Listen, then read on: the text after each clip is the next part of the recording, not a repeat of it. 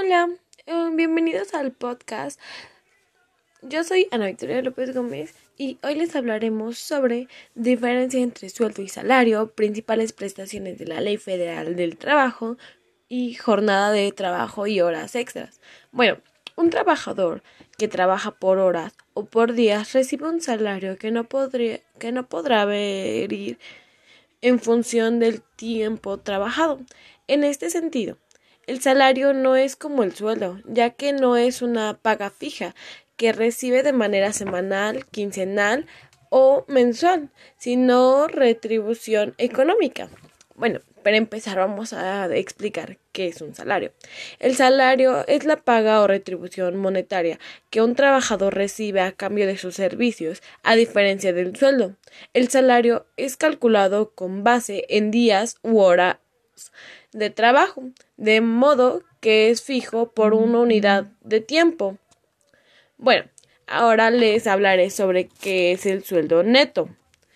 El sueldo neto es esa cantidad que cobra el trabajador una vez descontados los impuestos y retenciones que son exigidas por el Estado.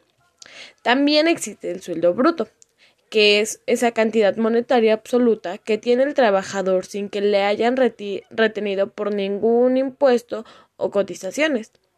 Bueno, el sueldo base es una asignación fija por unidad de tiempo que cobra el trabajador por el trabajo que realiza.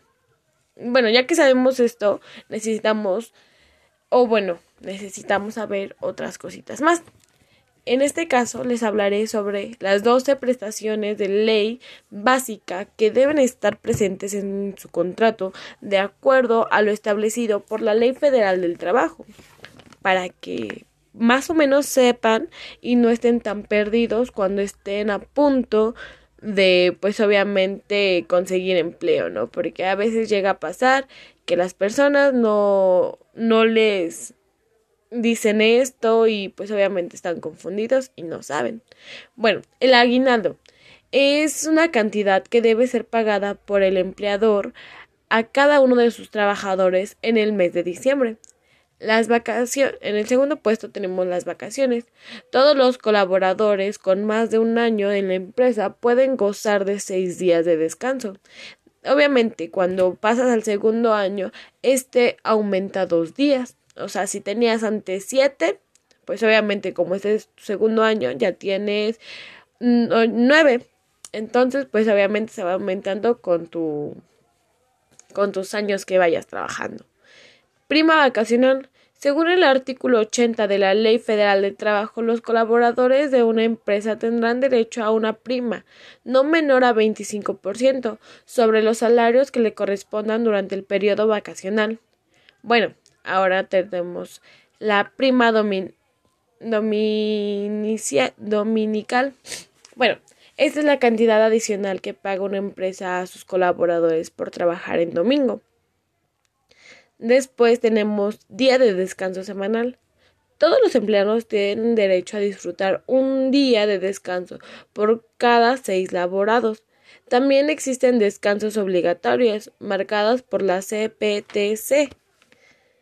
La licencia de maternidad. Esto es muy importante, pues obviamente las mujeres no llegan luego a tener esta licencia. Y pues obviamente hay un gran desbalance ahí. Dice, las mujeres en situación de embarazo tienen el derecho de descansar 12 semanas en conjunto antes de dar a luz y después del parto, con el objetivo de poder disfrutar de la maternidad y cuidar en el en el primer mes a su hijo. La licencia por adopción. Derecho de descanso que tienen los trabajadores que se encuentren en un trámite de adopción. Obviamente, pues cada persona sabe lo que les sucede y si necesitan esto, pues obviamente tienen que pedirlo. Porque pues obviamente está establecido. La licencia de paternidad. Los padres trabajadores tienen derecho a no asistir a sus labores por cinco días cuando nazca su hijo, suyo o si se adopta alguno. Periodo de lactancia. prestación que debe otorgar la empresa para que las mujeres en periodo de lactancia gocen de dos descansos extraordinarios por día, de media hora cada uno, para alimentar a sus hijos. Después tenemos la prima antigüedad, pago adicional de 12 días de salario por cada año de servicio tenemos las utilidades, derecho que tienen los colaboradores de una empresa a recibir una parte de las ganancias obtenidas por su empleador en el año anterior fiscal por los servicios o actividad productiva realizada. Bueno, ahora tenemos el la renuncia. Al terminar una relación laboral voluntaria, voluntariamente, todo trabajador tiene derecho a recibir un porcentaje que le corresponda de las siguientes prestaciones, mm, como es el aguinaldo, la prima vacacional, participación de utilidades adeudadas y obviamente tenemos el despido. Bueno, es una situación que se una situación de despido injustificado. El empleado de una empresa recibirá indemnización con constitucional, pago de tres meses de salario, parte proporcionales de aguinaldo, vacaciones, prima vacacional, antigüedades y en caso prima de antigüedad. Bueno, una vez sabiendo todo esto, es necesario que pues chequen y no se dejen guiar por todo lo que llega a pasar. Así que siempre que vayan a pedir trabajo, chequen si todo esto les da, porque si no, están siendo pues. Bueno, ahora iremos a un breve descanso y en breve regresaremos para un poquito más de todo esto.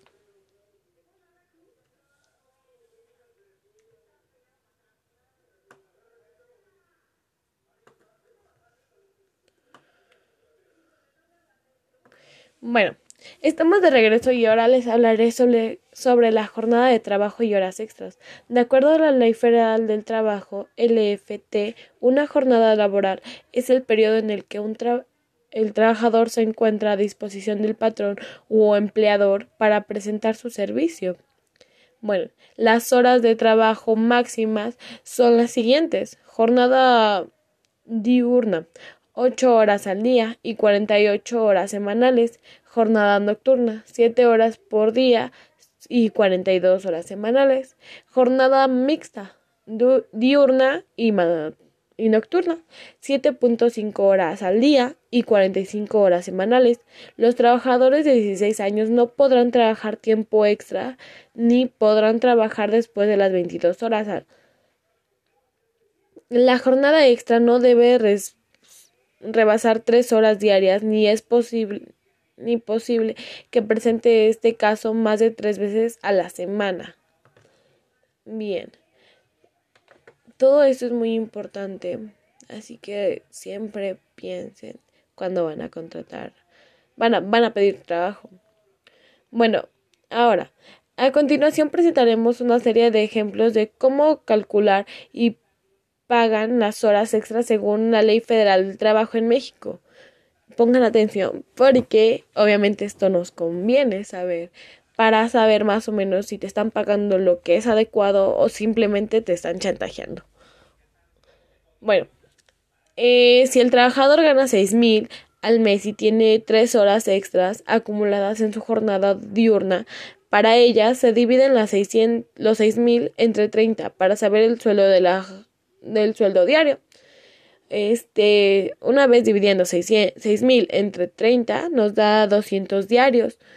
Supone que tu horario es de 100%, 100 diurno, entonces divides esos 2000 entre 8 horas. Cada hora se estaría pagando 25 pesos. Entonces, eso quiere decir que cada pues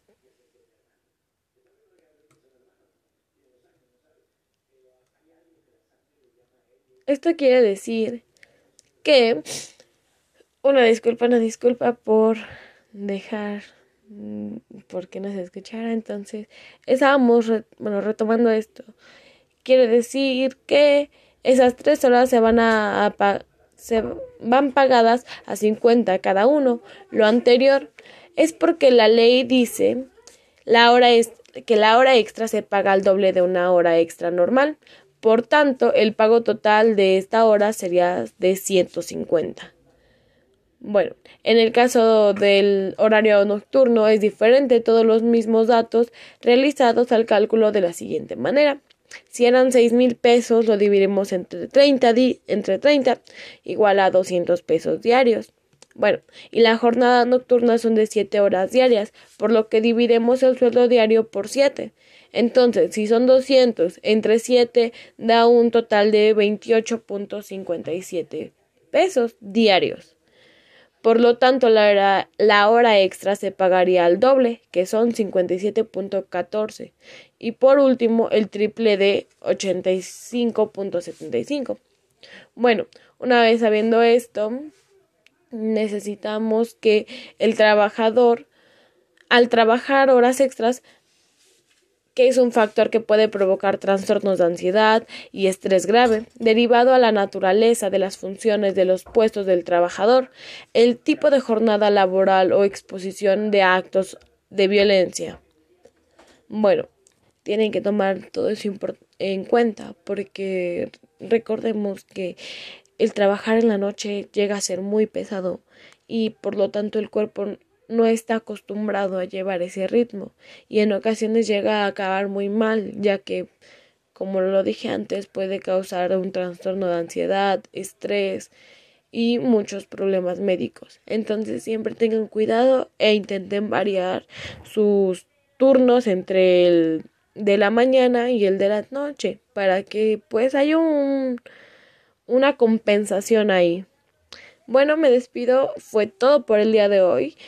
Espero que les haya quedado todo muy claro y espero poderlos ver en otro podcast. Mi nombre es Ana Victoria López Gómez y nos vemos pronto.